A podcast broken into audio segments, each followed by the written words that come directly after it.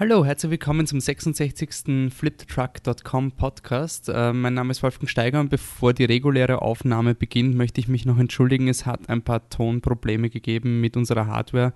Ähm, der Michi und ich haben sich auch ein äh, Mikrofon teilen müssen und es hat vom Setup nicht ganz funktioniert. Deswegen hören sich der Michi und ich etwas schlecht an. Danke an den Tontechniker David, dass er trotzdem irgendwie noch was rausgeholt hat. Aber es ist jetzt wirklich nicht die, die sexy Aufnahme, die wir haben ähm, weil äh, Michi und Anne eben jetzt auch länger auf Urlaub sind und wir sonst länger keinen Podcast rausbringen würden, haben wir uns gedacht, dass wir trotzdem den Podcast eben rausbringen und auch den nächsten, den wir mit diesem Podcast gemeinsam aufgenommen haben. Das heißt, die Tonqualität wird ein bisschen nicht so sexy sein wie normal sorry dafür. Beim, beim übernächsten Podcast gibt es dann wieder klare Tonverhältnisse. Ich hoffe, es ist trotzdem okay. Wir wollten es euch nicht vorenthalten. Danke für euer Verständnis und viel Spaß mit dem neuen Podcast.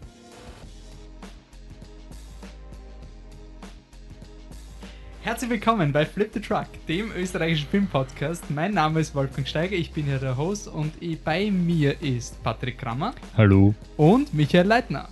Hallo. Wir lassen die Sommersaison 2016 Re Revue passieren und diskutieren den neuen DC-Film Suicide Squad. Also, fangen wir an.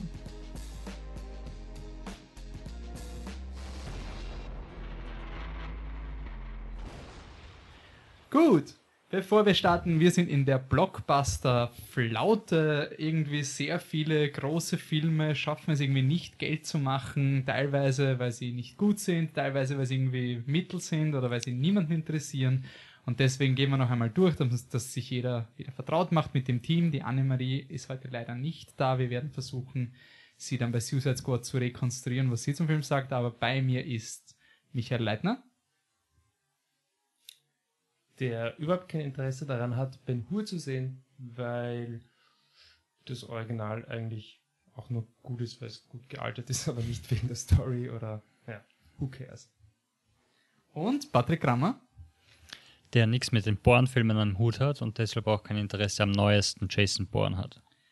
Ja, und wie gesagt, ich bin Wolfgang Steiger und welcher Film hat mich nicht interessiert? Ich habe ihn schon wieder vergessen. Tarzan. Tarzan, genau. Tarzan war anscheinend im Kino und die Leute haben mich gefragt, ob das Dschungelbuch ist. Also der hat wirklich geschafft, sein Profil irgendwie zu schärfen und eine neue Zielgruppe zu ergründen. Ähm, bevor wir quasi die Blockbuster-Saison Revue passieren lassen, gibt es noch einen großen Film. Einen großen Film, auf den wir eigentlich sehr gehypt waren, auf, aus unterschiedlichen Gründen. Einen Film, wo ich gesagt habe, wenn dieser Film wieder mal unter 30% auf Rotten Tomatoes hat, dann müssen wir einen einstündigen Podcast machen. Und er hat unter 30% auf Rotten Tomatoes. Suicide Squad der neue Film von Warner Brothers im DC Animated Universe, DCEU, äh, DC Extended Universe, sorry. Mhm. Sorry, da gibt es auch ein Animated, deswegen. Ähm, worum es bei Suicide Squad? Äh, es ist quasi Guardians of the Galaxy mit Bösen. Die Regierung will quasi ein Superheldenteam zusammenstellen für den Fall, dass wieder mal irgendein Superbösewicht die Welt zerstört. Aber weil es leibender ist, nimmt man halt einfach Leute, die eingesperrt sind, die quasi so voll äh, eigentlich Bösewichte sind. Und die wirft man dann in einen Pot und die schickt man auf eine Selbstmordmission, deswegen Suicide Squad. Und die müssen dann quasi ähm, die Welt irgendwie retten gegen ihren Willen, weil sie sind ja böse, wie der Film uns ungefähr 20 Mal noch in den Kopf hämmert. Und ähm, ja, die Idee ist quasi, wenn die Mission schief geht, dann hat man ja perfekt, ähm, also da hat man die perfekte Ausrede, weil es sind ja Bösewichte und für die ist man ja nicht verantwortlich. Und wer ist in der Suicide Squad? Da gibt's den Deadshot, der wird gespielt von Will Smith, der spielt quasi die Hauptrolle. Deadshot ist ein Typ, der gut schießen kann und eine Tochter hat, die er sehr lieb hat. Harley Quinn ist die Freundin vom Joker. Harley Quinn wird gespielt von Margot Robbie und Joker wird hier gespielt von Jared Leto. Ähm, ist auch, sollte man anmerken, natürlich ein anderer Joker als der Heath Ledger Joker. Also das ist quasi ein, auch das Batman-Universum, aber Neustart. Ähm, wen haben wir noch? Wir haben äh, den Captain Boomerang. Der wird gespielt vom allseits beliebten Jay Courtney, der in diesem Film mal zur Abwechslung mal nicht schlecht ist, sondern eigentlich voll okay ist. Äh, seine Fähigkeit ist, er kann einen Boomerang werfen. Ähm, dann gibt es noch, ich, ich, ich muss gerade verzweifelt Sekunden rauszitten, rausquetschen. Die Enchantress. Genau, gespielt von? Äh, Cara Delevingne. Äh, ja, die ist, so äh, oder so ähnlich. Die ist eine Archäologin, die besessen ist von einer bösen Göttin. Ähm, dann gibt's die den oh nein den Adewale Akinwumi Agbaye, der spielt den Killer Croc. Das ist ein Typ, der ausschaut wie ein Krokodil. Dann gibt's den Jay Hernandez, der spielt den Diablo, der kann so Feuerdinge schießen. Warum, warum sagst du denn eigentlich alle? Na, weil er einfach nur das Team irgendwie etablieren will. Und dann gibt's okay. die Karen Fukuhara, die hat ein Schwert und ist Asiatin und hat voll so Dämonen im Schwert. Und dann gibt's den Adam Beach, der spielt den, den Slipknot und der wird sicher überhaupt nicht sterben, weil er übrigens sicher nicht der Einzige ist, der keine Flashback-Sequenz hat, die ihn einführt. Und die ganze Suicide Squad wird dann quasi da reingeworfen und sie müssen einen Bösewicht besiegen. Äh, Das Marketing hat den Bösewicht quasi geheim gehalten. Deswegen wird es im Internet als Spoiler gehandhabt. Ähm, Es gibt einen sch- generischen Bösewicht, der in Minute 10 etabliert ist. Ist eigentlich kein Spoiler, aber ich will da jetzt die Leute respektieren, die halt sagen, hey, Flip the Truck ist voll cool und ich will wissen, was ich von Suicide Squad haltet, aber ich habe noch nicht die gesamte Story von Suicide Squad gespoilt bekommen. Und ja, ähm, das ist der dritte Versuch von Warner Brothers, ihren eigenen Franchise aufzustellen, ähm, nach Man of Steel, der Superman-Neustart, der nicht so ganz funktioniert hat, quasi von der kritischen Seite. Dann äh, ist Batman wie Superman kommen, der äh, niemandem gefallen hat außer uns und der auch noch weniger funktioniert hat, Man of Steel, Box Office technisch und kritiker technisch. Und jetzt kommt Suicide Squad, der auch nicht funktioniert hat, Box Office technisch und kritiker technisch. Ähm, ja, irgendwie wird's langsam zart um Warner Brothers. Man muss ja fast schon Mitleid mit ihnen haben. Ähm, aber bevor wir da jetzt voll abnörden, nehmen wir unseren überhaupt nicht Comicbuchschauer, den Michi, der hat nämlich den Film auch gesehen und der wird euch einen ganz normalen, neutralen Eindruck von Suicide Squad geben. Ist quasi from a guy who doesn't give a fuck. Ja, ganz so schlimm ist er auch nicht.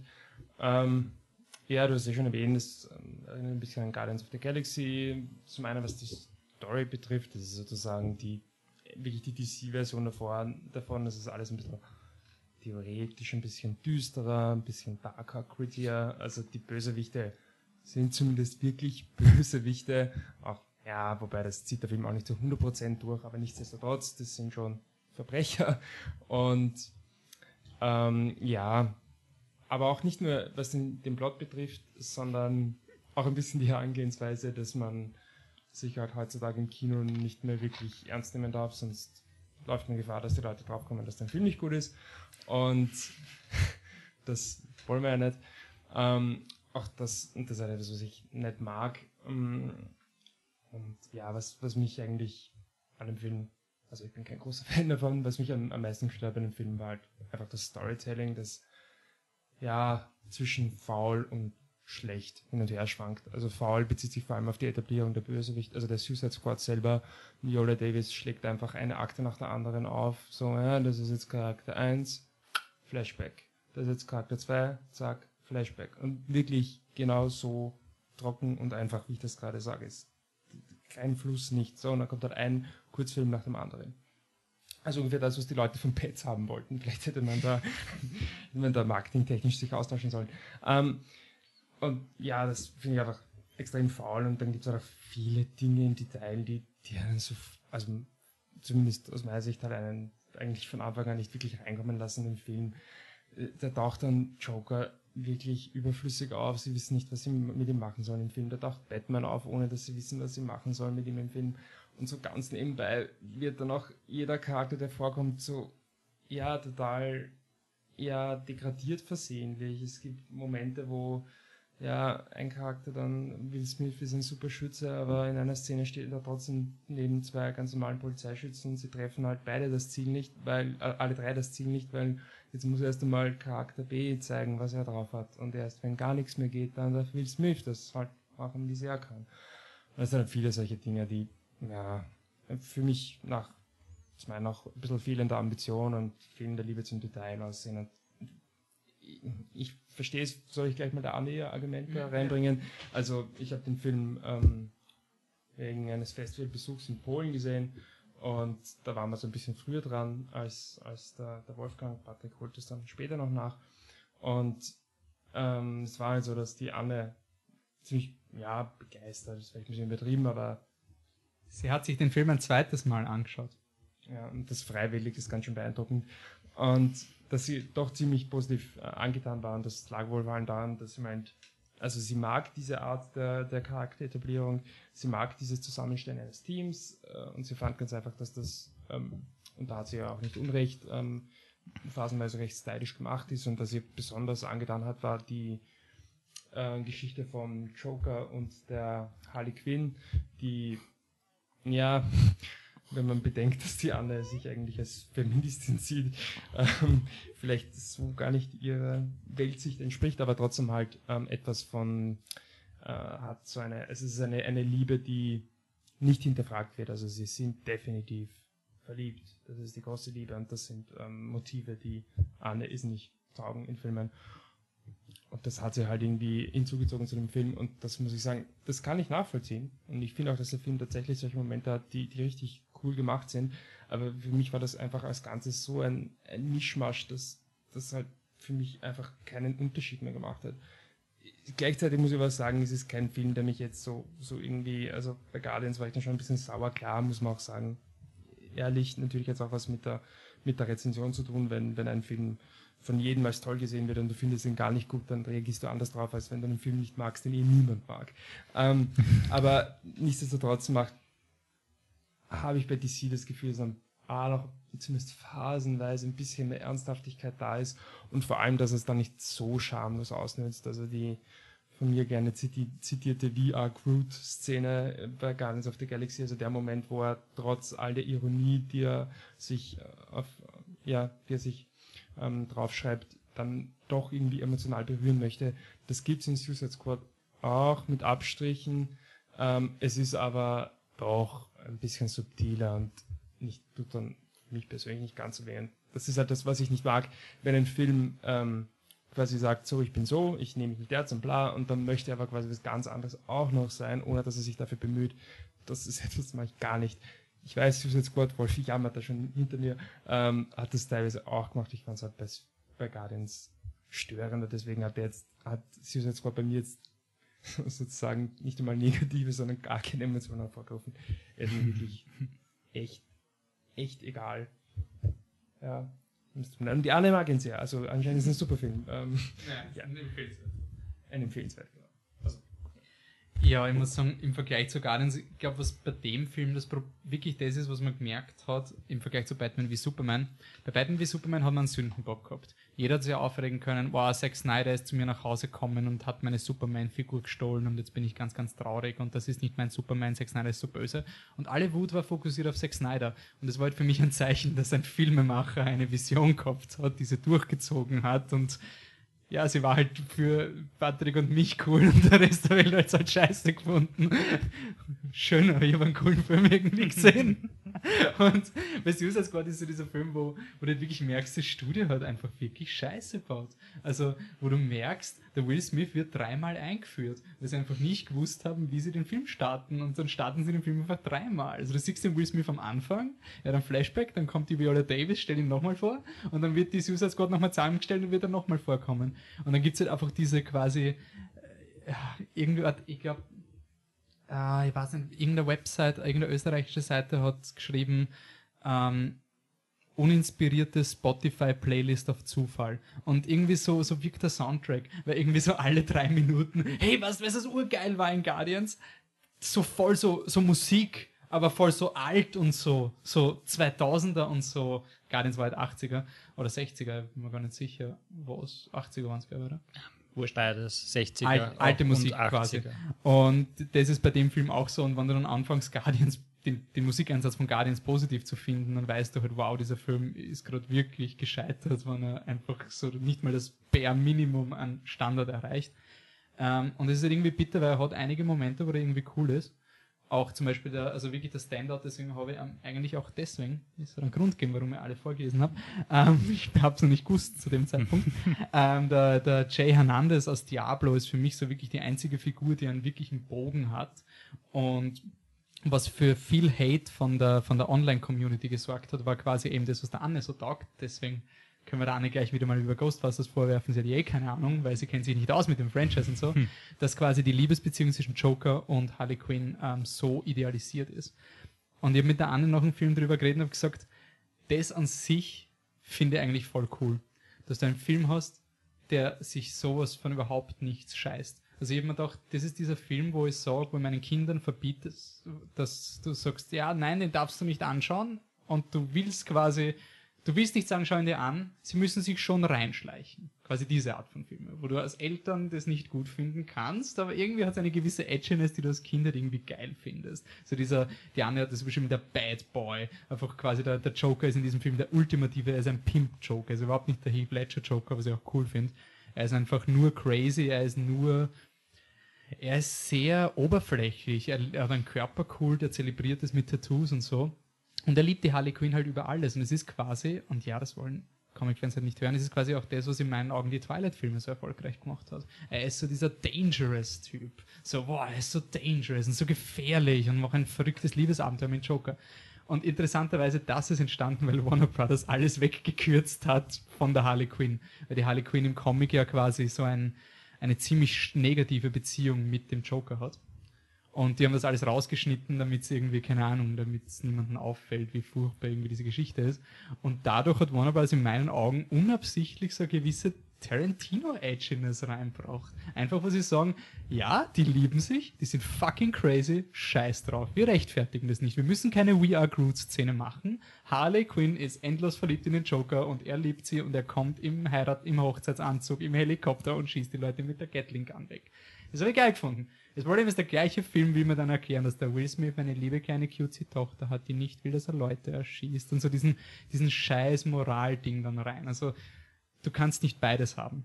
Und jetzt voll geil gefunden, wenn der Film ein richtiger anarchischer Punk-Rock-Film, wie der Regisseur David Ayer das oft beschrieben hat, einfach wenn das so gewesen wäre, so wie, wie die Antwort, wo sie den Style eben von dieser Gruppe auch kopiert haben, dass sich die Sänger aufgeregt haben bei David Ayer.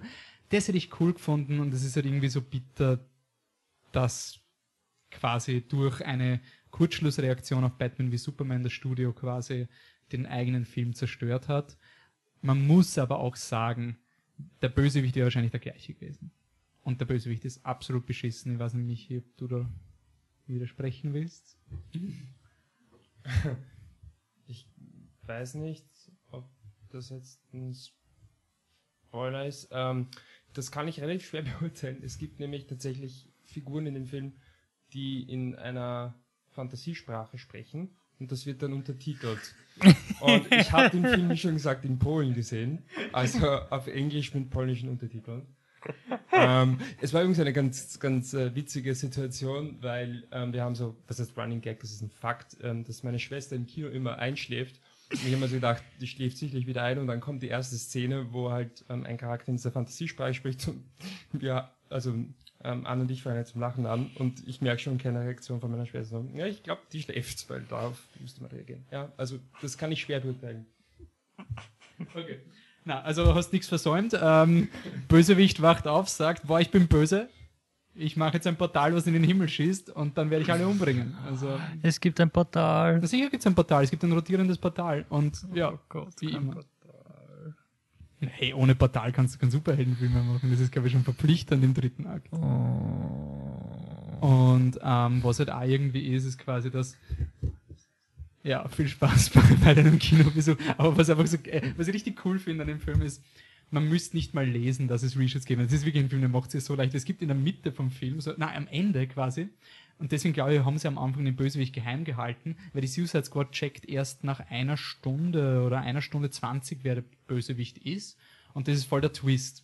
Und das Publikum weiß es auch schon. Und dann werfen sie eine Szene rein, wie sie, wie sie auf das draufkommen, die du schon gesehen hast. Genau die gleiche Szene. Also die Szene hast du schon gesehen. Die war am Anfang vom Film drin, wo der Bösewicht böse wird. Und es wirkt einfach so, wie, der, wenn der, wie wenn der Editor so dieses Post-it am Computer gehabt hat. So, ja, die eine Szene muss man noch rausschneiden. Also sagt, na, na, es passt schon irgendwie. Und das ist irgendwie so der Film. Und wenn Jay Courtney das Beste an einem Film ist, dann ist halt irgendwie blöd. Außer halt Margot Robbie als Harley Quinn ist irgendwie cool. Also ich habe sie schon irgendwie sehr charismatisch gefunden. Und auch der Will Smith ist, abgesehen von seiner cutesy Tochter, mal endlich nicht in einer Will Smith-Rolle und auch nicht in einer After Earth-Rolle. Und ja, aber ich bin bei Batman wie Superman war das ein bisschen, deswegen finde ich es so schade, dass der Patrick das noch nicht gesehen hat, weil sonst könnten wir es gemeinsam lamentieren. Aber Batman wie Superman waren wir quasi so auf verlorenem Grund und wir werden jetzt da quasi jetzt fließend in eine DC- und Blockbuster-Debatte übergehen. Das heißt, schnell ein Rating bei mir ist er lauwarm. Ähm, bei mir auch in lauwarm und bei der Anne ist es ein empfehlenswert. Und da haben wir dann quasi bei, bei Batman wie Superman haben wir halt wirklich diskutiert quasi, ähm, was ist der Approach von Warner Brothers zu diesem Shared Universe, weil es gibt quasi keine einzelnen Filme mehr, das rentiert sich einfach nicht mehr. Du musst ein riesiges Universum herausstampfen. Und ähm, ja, das Problem ist irgendwie, dass Warner Brothers da komplett bei Marvel hinterherhinkt und am Anfang eigentlich gute Ansätze gehabt haben mit dem, sie wollen Director-driven sein, sie haben quasi, sie haben sehr interessante Regisseure, wie zum Beispiel James Wan, der Aquaman macht und Patty Jenkins, die Wonder Woman macht. Ich meine, das sind Leute, James Wan hat Conjuring und Saw gemacht und die Patty Jenkins hat Monster gemacht. Also das sind Hochkaliber-Regisseure, das sind nicht irgendwelche abgehalfterten Comedy, die, die Russo Brothers haben, sind auch super Regisseure geworden, aber sie passen in dieses Marvel-System. Sie, sie haben sich damit abgefunden, wie diese riesige Industrie funktioniert. Und bei jemandem wie dem James Wan erwarte ich mir doch eher, dass der da irgendwas macht. Und ich glaube, der Patrick will auch irgendwie was zu James Wan und Aquaman sagen, oder? Oh, oder was? Ich, ich freue mich schon so auf Aquaman. Ich kann es euch gar nicht sagen. Und das Beste ist, ich habe ein Interview gelesen, wo er eben darüber redet, wie er, wie er sich Aquaman vorstellt. Und er sagt, er will, dass er unter Wasser spricht. Und er weiß nicht genau, wie sich das anhört, aber er stellt sich das halt auch so mit, mit so, es wird dann sehr funky klingen mit so Wahlsound und so weiter. Und seitdem ich das gehört habe, denke ich die ganze Zeit an Jason Momoa unter Wasser, der so redet wie Dorin findet Nemo, wenn sie walisch redet. Und ich will das unbedingt sehen. Und äh, ja, ich glaube, erst jetzt sieht man, wie viel Glück oder wie genial Marvels Ansatz war, dass sie einfach die Ersten waren, weil dadurch, dass sie die Ersten sind, will jetzt einfach jeder genau das kriegen, was sie von ihnen serviert haben. Und wenn jetzt jemand kommt und sagt, hey, wir wollen das anders machen, ist die erste Reaktion nein. Und genau das erlebt Warner Brothers jetzt, dass sie eben sagen, hey, wir machen die Sachen anders, die Filme werden nicht so wie die von Marvel, sondern anders. Nein, Nein, nein, nein. Ja, deswegen verstehe ich nicht, warum es bei Suicide Squad dann quasi wirklich, ich meine, du kannst, finde ich, weil Guardians, und ich glaube, deswegen waren wir auch ein bisschen gepisst auf Guardians, Guardians war ein absoluter Standardfilm. Da war nichts Besonderes dahinter und sie haben es quasi so geschickt gemacht über das Marketing, dass sie so tun, als wären sie ein bisschen anders. So, oh, sie sind keine Helden, sie sind voll dark. Und voll so, oh. Aber eigentlich keiner der Guardians ist, ein, ist nicht, nicht ein Held. Also jeder von den Guardians ist ein Held. Niemand hat irgendwie einen Fehler, einen wirklichen Fehler. Und du kannst quasi nicht einen Film über Schwerverbrecher machen, die quasi, wenn die Freundin vom Joker, die wird jetzt nicht die netteste sein. Und da zu Panik zu schließen, weil gesagt haben, ja, Batman wie Superman war zu dunkel, deswegen muss, muss jetzt der Film über die psychopathischen Serienkiller, die ein Selbstmordkommando werden, der muss jetzt ein hilarious Family Entertainment werden. Es ist einfach auf so vielen Ebenen blöd. Und vor allem der erste Trailer ist ja gut angekommen von Suicide Squad. Es sind alle Tra nein, nein, nein, warte. Der erste Trailer war noch der dunkle Trailer. Das ja, war der mit ja. Joker am Schluss, der lacht und sagt, I will hurt you very, very bad. Und alle, boah, wie geil. Und dann kam der BVS-Backlash und dann haben sie eine externe Firma beauftragt, die dann die neuen Trailer gemacht haben. Und das waren dann die, die Funk-Pop-Trailer mit, mit Queen in, äh, als Soundtrack und so weiter. Und das war dann Die waren aber schon vor BVS. Also um, aber der erste Trailer, schon, der, erste, der Bohemian Rhapsody Trailer war kurz vor BWS. Also aber da, da, sie haben es wahrscheinlich haben schon gewusst. Also, also ja. die ist dann im Nachhinein reinkommen worden und da hat es dann eben auch diese Geschichten übers, ähm, über die Reshoots gegeben und so weiter. Aber ich glaube auch, dass das Problem irgendwie ist, man kann ja quasi diskutieren, Batman wie Superman oder BWS ist, war zu dunkel. In meinen Augen nicht, aber okay, war das halt dann würde ich aber eher sagen, das Problem war, dass Superman war zu dunkel. Also quasi, du, du kannst, es gibt quasi gewissen, einen gewissen Ton für jeden Film, den du erwartest. Und vielleicht war das Publikum nicht bereit auf so einen dunklen Batman und so einen dunklen Superman. Aber ich glaube nicht, dass das Publikum bei einem Film, wo der Joker seine Freundin die Hauptdarstellerin ist, erwartet, dass das jetzt ein lustiger Superman-Film wird. Das finde ich, das verstehe ich eben nicht. Ich verstehe, wenn sie jetzt quasi sagen, okay, Wonder Woman, das gehört fröhlicher. Wonder Woman muss glänzen, die muss leuchten, die Leute wollen keine dunkle Wonder Woman. Das fände ich eine rationale Entscheidung, aber ich finde es bei Suicide Squad und du läufst dann halt auch voll Gefahr, dass du Dinge verharmlost. Ich meine, alleine mit der Harley Quinn, da öffnest du eine Box für Misshandlung, Stockholm-Syndrom, Abusive Relationships, das ist ja alles drin quasi in dieser Figur. Und das ist dann auch schon wieder auf eine Art respektlos, wann du dann die, die Figur komplett ja, genau, unter, unter den Tisch wirfst oder irgendwie ignorierst oder sonst was. Also wie gesagt, mich stört es eher, weil der Film die restlichen Figuren eh total menschlich zeichnet. Aber gleichzeitig erfährst du dann von einer Figur, sie hat Kinder umbracht und das soll dann irgendwie sympathisch sein und das ist dann auch schon ein bisschen grenzwertig. Also es ist halt auch schon an sich sehr dark und ich verstehe nicht, was sie gemacht haben. Aber er war eh nicht so erfolgreich. Ja, das stimmt. Und was generell man sagen muss, das ist eine super Überleitung, Patrick, kriegst ein Cookie. Hättest du das nicht erwähnt, wäre es Nein, mal hey, unsere Überleitungen müssen wir erwähnen. Ähm, Blockbuster-Saison. Irgendwas ist in der Luft. Irgendwie die Blockbusters funktionieren nicht mehr so wie früher. They don't make movies like that anymore. Ähm, und jetzt haben wir quasi euch gefragt, äh, was waren eure Highlights des Jahres? Und ähm, ja, da haben viele Leute mitdiskutiert. Danke auf Facebook. Ihr könnt es auch mit uns immer wieder diskutieren. Der Patrick wird euch am Ende sagen, wie das überhaupt geht. Wir sind ja überall. Mhm. Überall sind wir. Und wenn ich da so den, den Grundtenor durchlese, dann war so ziemlich äh, ein Highlight-Film, über den sich quasi alle einig sind, die ihn gesehen haben, war Zootopia. Das ist irgendwie der Film, gegen den niemand irgendwie was hat. Und irgendwie der, ich habe so eine Geschichte gelesen, der einzige Kritiker, der Zootopia eine negative Review geschrieben hat, der hat dann irgendwie einen Brief von zwei so sechsjährigen Kindern oder sowas gekriegt, warum er den Film nicht mag. Also, also du bist schon ein sehr böser Mensch, wenn du Zootopia nicht magst. Oder Zootropolis, oder wie heißt er bei uns? Zoomania heißt er bei uns, oder? Ja, Zootropolis ist der englische Titel. Ähm, ja, generell äh, das haben äh, Ralf, Nadine, Annika waren sehr begeistert von Ten Cloverfield Lane. Das war bei uns eher so ein eh, eh ganz cool Film. Ähm, Dschungelbuch äh, ist bei vielen Leuten sehr beliebt. Bernhard und Alina sind sehr begeistert. Äh, Bernhard meint, es ist besser als das Original. Ähm, bei Nadine und Ralf ist es so mh, hm, eher nicht so. Die hypen dafür sehr äh, Kung Fu Panda 3. Ähm, Genau, und dann haben wir quasi so eine Diskussion über Cloverfield Lane noch gehabt, die werden wir dann vielleicht noch irgendwie anschneiden. Und ähm, die schauen wir, was jetzt so rausgeht. Ja genau, der Alexander hat sich bei uns ein bisschen nicht, nicht beschwert, aber es ist irgendwie durchgeklungen, dass wir nicht über Jason Bourne geredet haben, weil er anscheinend oh. ein großer Fan davon ist. Warum? Und das, und das war der Grund, warum ich diesen Podcast auch machen wollte, bevor er schon beschwert wurde. Ähm, Jason Bourne war so dieser Film, wo ich gemerkt habe, hey, irgendwas, irgendwie ratzt es mir nicht. Das war so dieser Film, ist rausgekommen.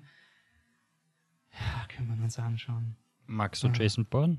Hm, ich finde es okay. Ich finde sie okay, das ist dann so, hat man immer geschaut irgendwie und es kommt ein okay. neuer.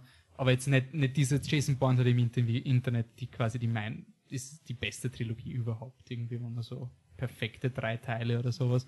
Und das war für mich so ein Film, wo ich mir gedacht habe, naja, ist schon Freitag, gestern ist er rausgekommen, Hype ist schon vorbei. irgendwie so, und auch Star Trek war auch ähnlich. Er ist auch irgendwie rausgekommen, dann haben wir kurzzeitig über den geredet und dann war er auch wieder irgendwie weg. Und Filme wie Sumania und Captain America Civil War und so, also Filme, die viel früher rauskommen sind als die normale Sommersaison, die im, im Mai eigentlich erst beginnt, die haben es eigentlich geschafft, sich zu halten. um das, um das äh, Hintergrundgelächter oder Geschmunzle zu erklären, ich habe nicht realisiert, dass ähm, auch der neue Jason Bourne-Film von Paul Greengrass ist. Ja. Das wäre ja dann vielleicht sogar ein Argument gewesen. Ich habe den einen. Und er 8 ähm, Millionen Dollar eingespielt hat. Wow. ich habe den, den ähm, Jason Bourne-Film, den ersten den ähm, Paul Greengrass gedreht hat. Habe ich auch nicht gesehen, muss ich gestehen. Ich mag den Stil nicht. Ich mag dieses depperte Kameragewackel nicht. Das ist zwar schön realistisch und so weiter, aber okay. wenn ich nichts sehe. Ist vielleicht jetzt ja ein, ein schwacher Zugang zu diesem Film von meiner Seite, aber ich bin ein Riesenfan von Captain Phillips, deswegen wäre es vielleicht ein Argument mhm. gewesen, aber ja. Ja, was ich mich gefragt habe an, an Jason Bourne, ist es irgendwie so dieser das war für mich irgendwie schon wirklich so, so repräsentativ für, warum diese ganzen Filme irgendwie so underperformen. So vor ein paar Jahren war es quasi dieses, boah, ein neuer Indiana Jones. und der Schauspieler kommt zurück und der Regisseur kommt wieder zurück und so. Und das war dann quasi, das, das hat allein gereicht für Hype. Ich meine, ja, Indiana Jones ist größer als Jason Bourne, ist mir schon klar. Aber irgendwie kommt mir schon so vor, als wäre jetzt so diese Zeit, wo du, wenn du sagst, hey, der originale Regisseur kommt zurück und rotzt uns ein Alien-Prequel raus, dann interessiert das keine Sau irgendwie mehr. Es ist quasi nicht mehr ein automatischer Sell, wenn du sagst, wir kommen zurück und wir machen einen neuen Film irgendwie. Das, das ist für mich bei Jason Bourne so gewesen. Es war so dieses, ja, dann macht's halt einen, einen neuen Film. Das ist jetzt nicht wirklich irgendwie so die, der, der automatische Freifahrtsschein, dass, dass ich mich quasi für diesen Film irgendwie interessiere. Und Ben Hur ist für mich auch so ein Ding, der kommt bei uns jetzt erst raus, ist megamäßig gefloppt in Amerika. Und ich glaube, es war schon so vom Studio war so, hey, Ben Hur, größter Film überhaupt, elf Oscars und sonst irgendwas und wird schon passen. Heuer mal den Typen an, der Wächter der Nacht gemacht hat und Abraham Lincoln Vampire Hunter. Einer von den Filmen war gut. Und Wanted, also zwei Filme waren gut und Wächter des Tages war auch gut. Ähm, eigentlich eh ein super Regisseur, muss man schon sagen, ganz objektiv gesehen. Ähm, und dann wundert man sich quasi, warum äh, Ben Hur quasi Vollgas abstinkt. Und ja, es ist zusätzlich noch ein Sandalenfilm, der niemanden interessiert. Mhm. Klar, der hat aber der letzte, der irgendwie wirklich erfolgreich war. Und dann kommt halt irgendwie so, ein, so eine Anomalie wie Deadpool, der 50 Millionen gekostet hat, im Februar rauskommt, wo die Lektion ist, im Februar kommen keine Filme raus quasi, da, da machst du kein Geld. Und Deadpool nimmt mehr ein als alle X-Men-Filme vorher und hat ein Fünftel von Days of Future Past gekostet. Und dann ist halt auch die Frage, was wir diskutiert haben, was ist jetzt eigentlich ein Blockbuster? Ist es nur Budget? Oder ist es quasi ein Spielergebnis, weil dann wäre zum Beispiel The Revenant auch ein Blockbuster mit 500 Millionen weltweit. Das ist ja schon irgendwie 25 mal so viel wie Ben Hur derzeit eingespielt hat. es ist halt schon irgendwie ein bisschen, ja, ein bisschen, äh, ähm, hat es bei euch irgendwelche Filme gegeben, wo ihr gesagt habt, wow, das war, selbst wenn ihr geringe Erwartungen gehabt habt, das war selbst unter den Erwartungen irgendwie von der Qualität oder vom Einspielergebnis? Qualität oder? jetzt mal wirklich so auf euer Ergebnis, weil quasi es gibt eine quasi eine Blockbuster-Flaute, das heißt es muss auch Blockbuster geben, die nicht nur nicht gesehen werden, weil sie zu gut sind, sondern einfach, wo du sagst, was soll das? Ja gut, da, da gibt es so viel. Also jedes Mal, wenn ein Transformer rauskommt, ist das ein Nein, bitte nicht. Teenage Mutant Ninja Turtles war so ähnlich. Der wurde übrigens auf Facebook auch gelobt. Ähm, da könnt ihr mitdiskutieren wir haben den Film verweigert. Wenn ich fünf E-Mails kriege von separaten, echten Leuten, die keine Spam-Bots sind, die sagen, wir sollen Teenage Mutant Ninja Turtles 2 schauen, weil er wirklich gut ist, dann schauen wir. Aber da bin ich sehr zweifelhaft. Also will ich nur anmerken. Michi, ja. irgendein. Oder Standard, mach bleiben wir positiv. Positiv, also ein, ein Film, wo ich nichts erwartet habe. Ja. Ein Blockbuster von all den zahlreichen Blockbustern, die ich gesehen habe. Mm, der Patrick möchte sicherlich, während ich nachdenke, noch was reden. Oder? Ah Gott. Ähm, ja, wir können ja mal kurz abschweifen. ja, mir fällt die gerade um, denn das schweifen wir gleich nach ab, weil es da gerade aufgetaucht ist und das ist extrem faul, dass ich das jetzt auswähle, aber mir, ich habe trotz der guten Kritiken und dass der Wolf gesagt hat, der Trailer ist wirklich gut, ähm, habe ich keine Erwartungen an Jungle Book gehabt, oder zumindest sehr geringe ich finde, der grenzt an ein Meisterwerk. Also der hat mich schon schon positiv überrascht. Ja, ich glaube, wir alle lieben Jungle Book. Da gibt es in Wirklichkeit auch nichts drüber zu meckern bei dem ich Film. nicht, dass du ihn gesehen hast. Äh, oh ja, ich habe ihn, ich habe ihn, ich habe ihn aber noch im Kino gesehen. Ich war dann auch begeistert von der Animation. Ich finde, die Wölfe haben super ausgeschaut. Ich mag Idris Elba, ähm, der war ein Wahnsinn. Ähm, also seine Stimme war ein Wahnsinn. Und, und dieser Junge, dieser blöde, blöde Junge, der war unglaublich. Also wenn du die Produktionsfotos siehst, wie er alleine von einer grünen Wand auf einem Ast sitzt und dann siehst Oder du einen Plastikkopf von einem Bären in der Hand hat. Ja, und dann siehst du ihn im, im Film und es ist, es ist wirklich so, du, du zweifelst keine Sekunde, dass er da gerade mit dem Bill Murray Bären redet. Das ist eine, ich glaube, das war der erste Film von dem, das war eine unglaubliche Leistung. Für den Jungen, dessen Namen ich nicht kenne. Ah, Nils Ed für den Jungen dessen Namen ich mir nicht merken werde. Nils Ed. ähm, wirklich super, aber Blockbuster, ja, ich habe auch relativ wenig gesehen, weil ich sowas wie Independence Day. Pff, das war zum Beispiel bei mir wirklich eine Enttäuschung. Also warum sollte ich den anschauen? Weil er lustig ist. Weil er ein war lustig, ja, ja, aber nicht lustig. Aber das ist ja auch das, diese, diese Sommer-Blockbuster-Saison. Für mich, ich definiere Sommer-Blockbuster immer als, als teure Filme, die unglaublich viel einspielen sollen. Äh, was wir jetzt so in Diskussion so anscheinend nicht so richtig ist, aber so, so stelle ich es mir halt immer Na, vor. quasi das war das klassische Bild, aber wenn Genau, du ja. einen Film hast, deswegen eben wie Deadpool oder Dschungelbuch, die im März und Februar rauskommen, sind und mehr einspielen als Batman vs. Superman. Ja, ich meine, Blockbuster ist halt ein Label, aber ich finde, die sind halt einfach super erfolgreich. Das ist mir so wurscht. Von mir aus sage ich auch Blockbuster zu ihnen. ja. Das gibt es nicht. Gibt ja nichts. Äh, ja, wenn man das Marketing gut macht, funktioniert anscheinend auch die kleineren Filme im Februar. Aber man muss halt auch dazu sagen, im Februar ist es so, dass sie viel weniger Konkurrenz haben, weil das ist das, was du gesagt hast. Du schaust Star Trek Beyond und eine Woche drauf kommt der nächste raus und schaust den wieder und Star Trek Beyond kann quasi verliert dann halt Geld, weil der neue schon vor der Tür steht. Ja, und quasi auch das gleiche Publikum ansprechen, weil sowas wie Mother's Day und Bad Moms waren quasi dann trotzdem, obwohl sie nie Erster waren, haben sie eigentlich konstant Geld gemacht. Und eben Beyond, Suicide Squad und Jason Bourne haben sie einfach zerfleischt. Also das ist ja schon prognostiziert worden von George Lucas und Steven Spielberg vor drei Jahren, glaube ich, mittlerweile, oder vor zwei Jahren, dass sie gesagt haben, es wird irgendwann diesen Punkt geben, wo es einfach zu viele Blockbuster gibt und sie sich einfach quasi gegenseitig im Weg stehen und dann niemand mehr Geld machen kann, weil du einfach übersättigt bist. Und eben deswegen ist, glaube ich, Dschungelbuch auch so gut, gut gefahren, weil es ist einfach aus dem Nichts kommen. Und ähm, ich finde es auch, ich will mal kurz irgendwie vorlesen, ein bisschen noch so Dschungelbuch-Hype, weil wir eben schon so, also wir haben ja nicht über diesen Film geredet mit Michi, weil wir ihn ja erst später gesehen haben.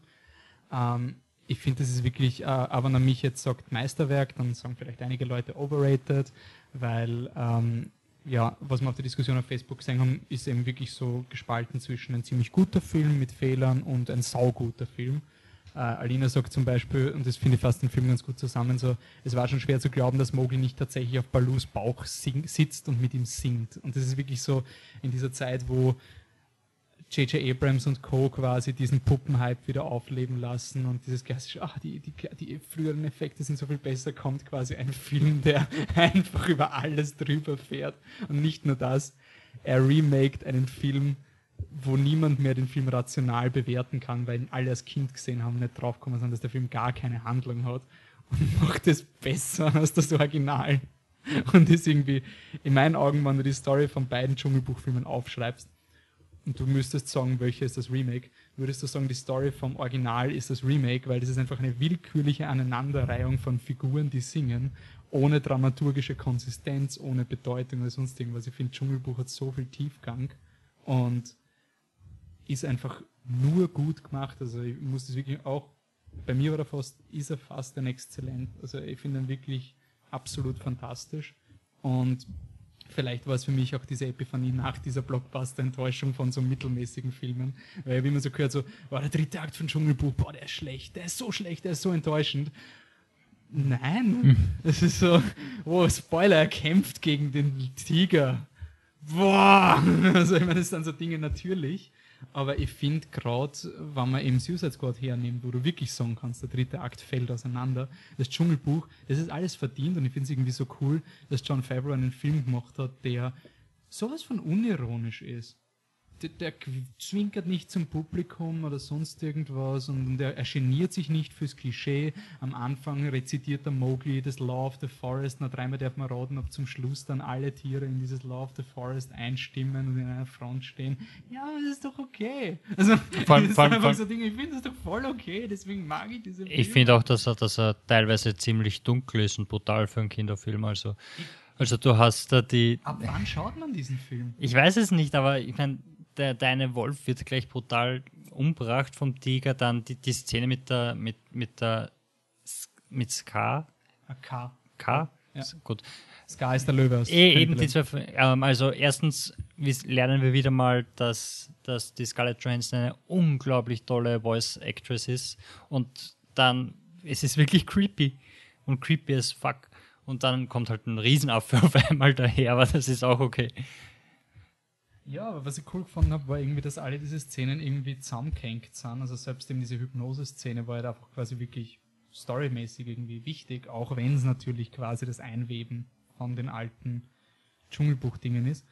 Aber ich finde es einfach, ähm, ja, es ist saublöd, aber ich finde den Film auch so schön. Das ist aber wirklich so ein Film, Es ist so schön, das. Wasser ist ein Wahnsinn. Und ich finde, die gruseligste Szene ist die Szene, in der der Schirkan eine Geschichte über einen Kuckuck erzählt.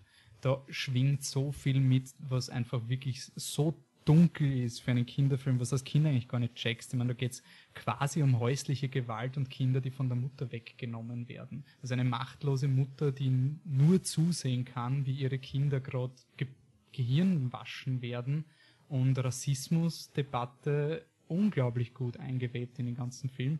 Aber da kann man von Subtopia noch mehr Lobeshymnen irgendwie singen. Ähm, ja, also ich will es nur noch auf, also damit man sich dann nicht wundert, wenn in der Top Ten Liste bei mir plötzlich das Dschungelbuch auf Platz 1 ist. Ähm, sehr gut bei mir, wenn nicht höher. Ja, bei mir auch sehr gut. Wahrscheinlich nicht höher, aber sehr gut, aber wirklich. Okay, Michi, das Zootopia nicht gesehen, oder? Nein. wenn, wenn das heute ein bisschen komisch ging, dann mich und ich müssten sich irgendwer ein Mikro teilen. Also bitte habt ein bisschen Mitleid. Also Utopia wird zum Beispiel, das habe ich ganz interessant gefunden, die Annika hat da gepostet von einer ziemlich dunklen Version von Zootopia. Ähm, nämlich in der Originalversion haben anscheinend die äh, Fleischfresser noch immer so, so Schockhalsbänder gehabt und die, die Vegetarier konnten sie immer tasern, wenn sie Angst vor ihnen haben. Und der Nick Wilde, also der Fuchs, der sich mit dem Hasen quasi zusammensetzt, äh, der macht einen illegalen Vergnügungspark, wo die Tiere quasi ihre Schockhalsbänder ablegen können und sich selber sein können. Wie das gelesen habe, ich habe mir gedacht, es ist schon eine geile Geschichte. Also, ich habe schon es geil hört gefunden. sich urgeil an, aber, aber, das kannst du nicht machen. Also, das ist wirklich so ein, da wärst du Vollgas vorbeigeschrammt quasi an deiner, an deiner Zielgruppe. ich meine, es ist unglaublich cool und ich, ich, ich würde das auch echt gern sehen und, und ich würde das auch echt gern auf einem anderen Level sehen. Also wenn Leica oder sowas sagt, wir machen diese Geschichte, dann bin ich sofort dabei.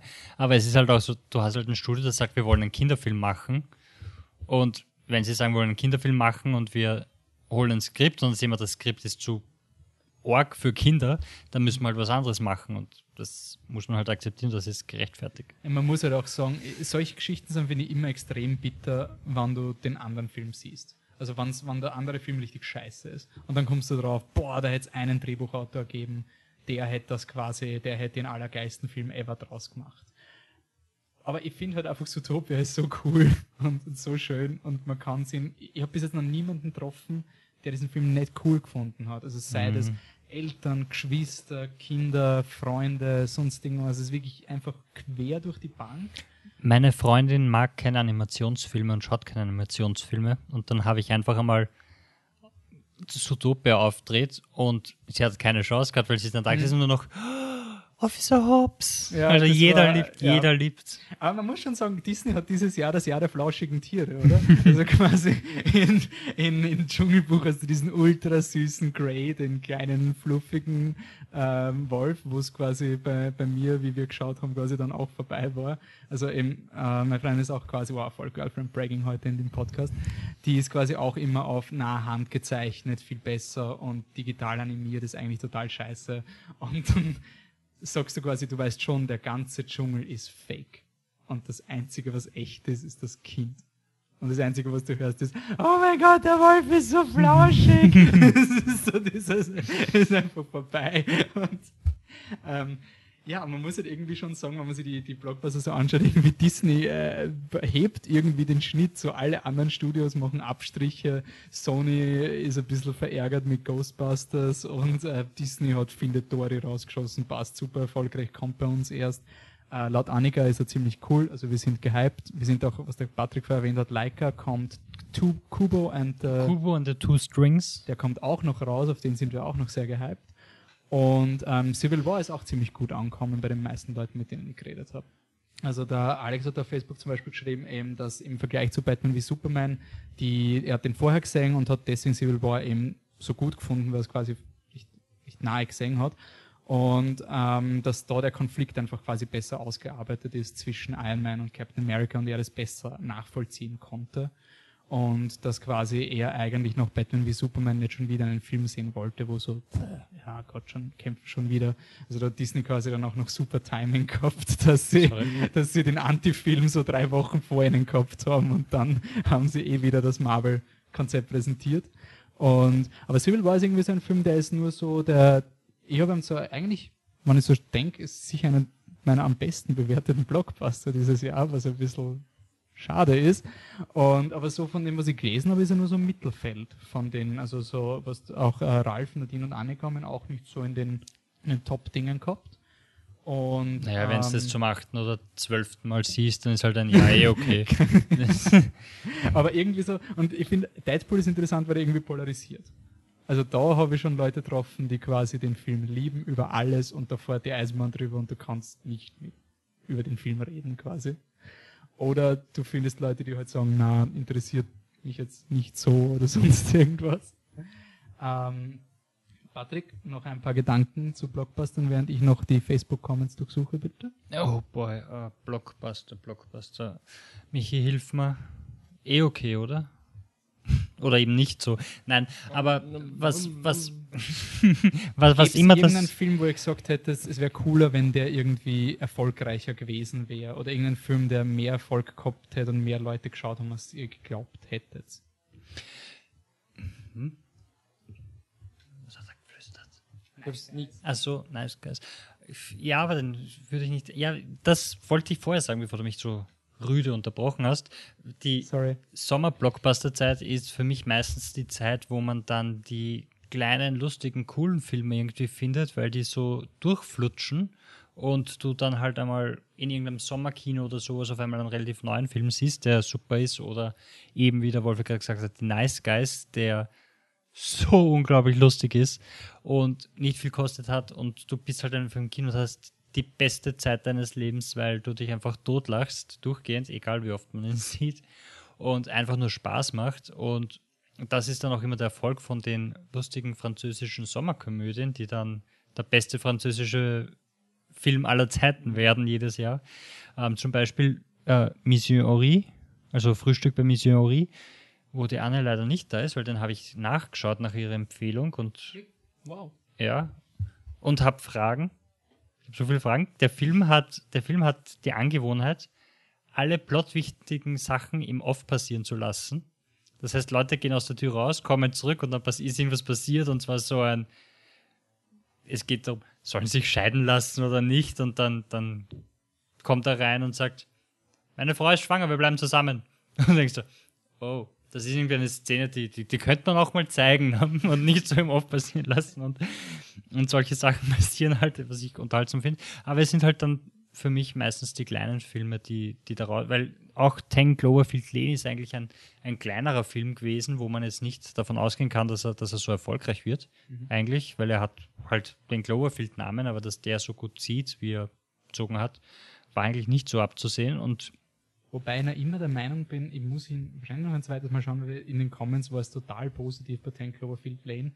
Und ich bin wirklich neugierig, ob der beim zweiten Mal quasi noch immer so viel Drive hat oder ob das dann eher nicht, nicht so ist, wenn man schon weiß, worum es geht. Äh, aber wegen keinen Filmen, du kriegst Rückendeckung von Alex. Der hat noch geschrieben, zum Abschluss, Hail Caesar, ich fand ihn sehr amüsant, teilweise sehr witzig, gut gemacht, bin mir aber nicht sicher, ob mir diese Art von Film gefällt. Bin sehr zwiegespalten, denke, das ist ein Film, den ich nochmal sehen möchte. Also nicht nur amüsant, sondern auch witzig, ja. Ich bin derselben Meinung, also ich weiß auch nicht, ob ich die Art mag, aber ich habe ihn unglaublich lustig und cool gefunden, aber wann war der das? das ist ja schon lange hätte, ne? Der war ja. oder sowas. Also quasi, ich glaube, der Alex hat sich Stimmt. auf alle Filme bezogen, die ab 2016 okay. rauskommen. So Revenant hat er auch noch drin gehabt, hat ihn aber im Flugzeug gesehen und gemeint, da kommt die Kamera halt schlecht zur Geltung und es fällt eher die schlechte Story auf. Ja, im Flugzeug will ich auch nicht unbedingt den Film sehen, wo dauernd irgendein Komet vorbeifliegt. Einziger Film, der mir auch ein bisschen wehtan hat, ist ein bisschen Ghostbusters. Also ich finde, der war voll okay. Und ich habe teilweise, abgesehen von Nice Guys und einem Film, der noch jetzt demnächst kommt, nämlich Was hat uns bloß so ruiniert, das war der Film, wo ich am meisten gelacht habe das Jahr bis jetzt. Und aber Ghostbusters war wirklich so ein Film, wo sehr viele, wirklich viele Witze waren. Und ich habe es irgendwie stark gefunden, dass der so ja, keine Ahnung, abgestunken ist. Vor allem gerade im direkten Vergleich zu Star Trek, weil Star Trek für mich wirklich so ein richtig Standardfilm war, der jetzt nicht wirklich was Neues gemacht hat und Ghostbusters hat ein bisschen was irgendwie probiert. Und dritte Akt Probleme haben beide, aber ich habe quasi nur bei Star, nur bei Ghostbusters für die ganze Zeit gehört, die dritten Akt Probleme. Deswegen, aber Beastie Boys wahrscheinlich. Star Trek hat eine dritte Akt Rettung, Wolfi. Eine dritte Akt Rettung. Ja. Nein, aber ähm, Okay. Ghostbusters, Ghostbusters hat halt leider auch einen wirklich komische Handlung, finde ich. Und bei, bei ich, ich glaube, bei, bei Star Trek haust du einfach so früh einen Hut drauf, dass dann denkst, ich, ich, ich, ich verstehe eh, es ist, ich, ich Ghostbusters, ich finde, er hat einen normalen dritten Akt.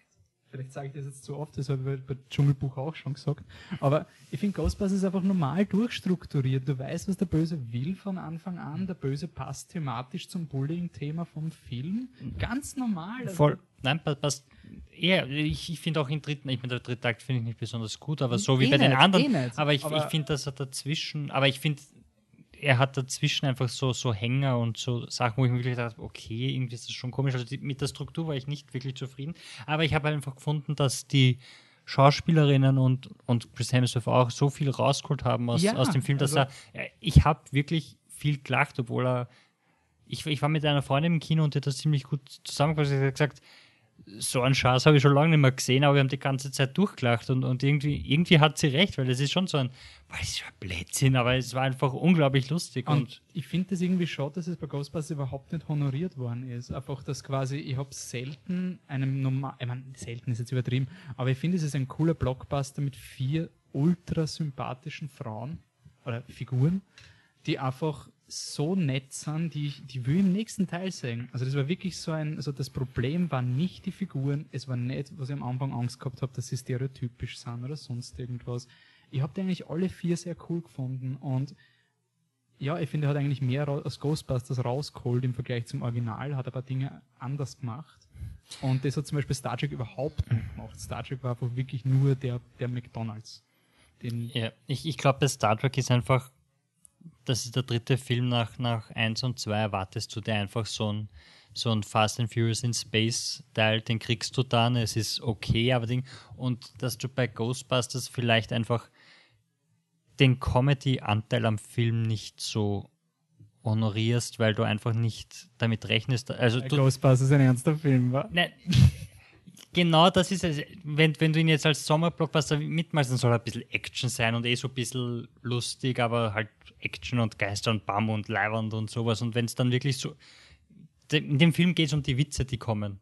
Und, und das wird dann ist anscheinend nicht so honoriert worden, wie sie sich verdient hätten. Nice Guys hat ja auch nicht so toll performt, oder? Der war, ich meine, für einen Shane Black Film war der erfolgreich, aber irgendwie natürlich er hat nicht diesen Breakout ähm, gehabt. Im Vergleich zum, was auch viele Nein, Leute Angry. Angry Birds hat, hat ihn gekillt. Ja. Das ist gleichzeitig Weil zum rausgekommen. Beispiel, auf was sich viele Leute auch in den Kommentaren freuen, ist eben anscheinend Sausage Party, der in meinen Augen beste Trailer des Jahres, im Sinne von, wie kannst du innerhalb von eineinhalb Minuten den Film perfekt verkaufen, sodass jeder sagt, okay, ich weiß ganz genau, worum es geht und ich finde es urgeil.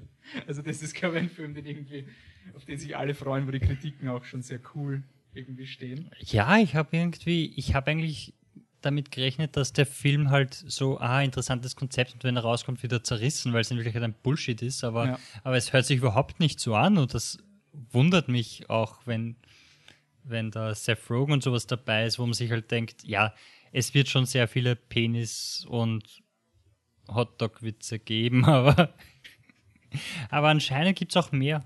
Mal schauen. Okay, passt, dann sind wir fast am Ende. Mich ist ein bisschen ruhig, aber im nächsten Podcast dann. Das Mikro ist weit weg. Ich möchte noch anmerken, dass ähm, der, der Trailer von Sausage Party äh, rein objektiv, das kann ich alles unterstreichen. Ist genial, also die Idee und alles, auch wie der Trailer das verkauft. Ich, ich, ich, ich, freue mich überhaupt nicht auf den Film. Ich, ich, ho ich hoffe so sehr, dass ihr zwei in die PV geht und sagt, ja, was total überhyped, scheiß, vergiss es und dann, naja, okay, passt gut. Ich habe da persönliche Issues damit, dass das Essen, was ich esse, Emotionen hat. Nein, fürchterlich. Schrecklich.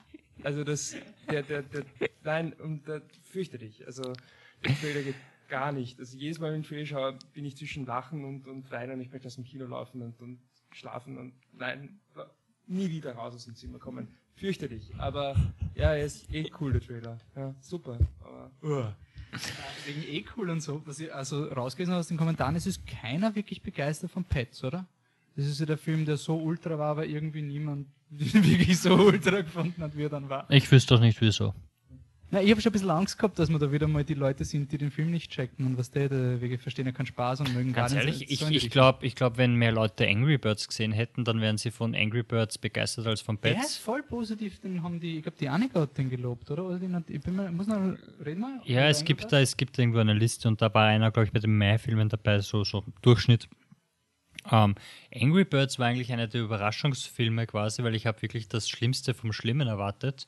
Und dann war er teilweise unterhaltsam und dann hat er halt trotzdem diese Probleme gehabt, die man halt erwarten kann von dem, aber im Vergleich zu, zu Pets war er kohärenter, zusammenhängender, lustiger.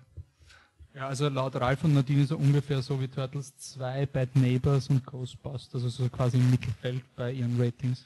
Okay, gut. Ähm, können wir davon ausgehen, dass Turtles 2 lächerlich ist? Das wissen wir nicht. Wie gesagt, fünf Leute müssen uns schreiben, separate, unabhängige Menschen, die noch nicht auf Facebook kommentiert haben. Gut, dass ich das noch festgehalten habe.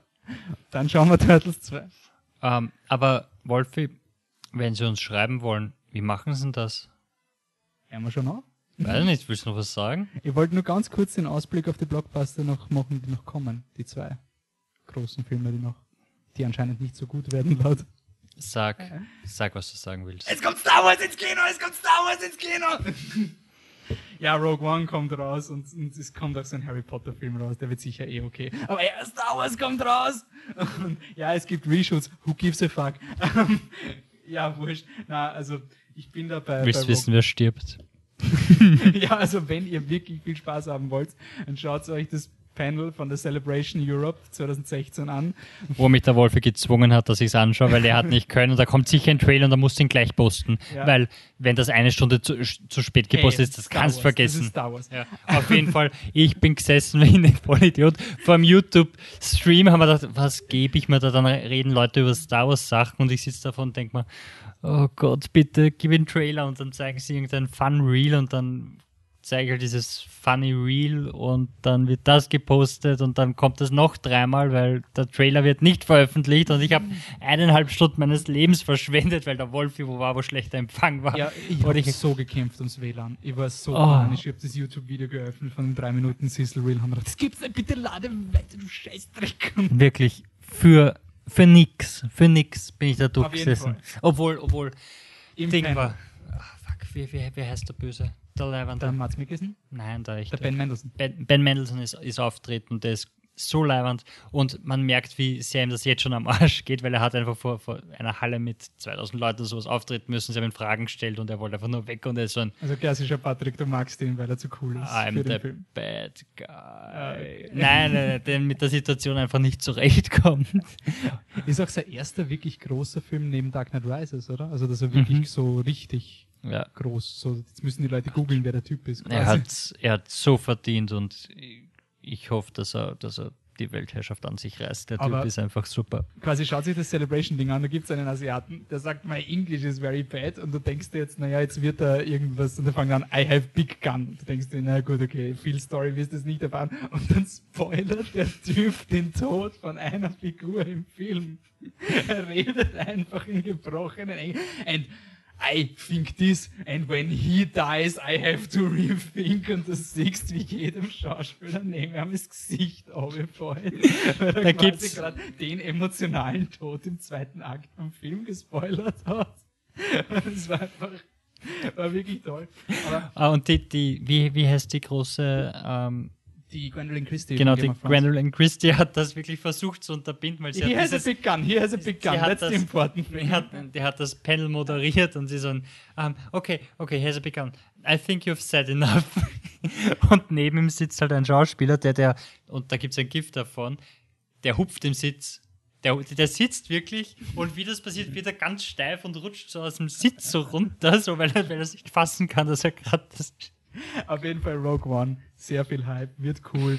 Reshoots, ja, und deswegen habe ich vorher auch Zootopia erwähnt. Ich glaube wirklich, dass Rogue One, ich hoffe, ich, ich vertraue da wirklich auf Disney. Sie haben es irgendwie geschafft, Ant-Man zu retten und da hat der Regisseur drauf geschissen, auf Rechten, sie haben alles umschreiben müssen. also ich vertraue ihnen, ich will aber halt nur keinen durchschnittlichen Star Wars Film.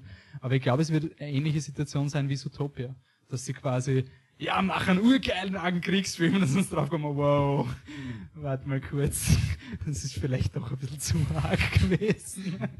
Weil ich muss schon sagen, von den Trailern an sich wüsste ich nicht, dass es Reshoots gibt, wäre mir jetzt nicht so viel aufgefallen. Und hätte ich nicht die drei Stunden Podcasts gehört, die den Trailer Frame by Frame analysieren.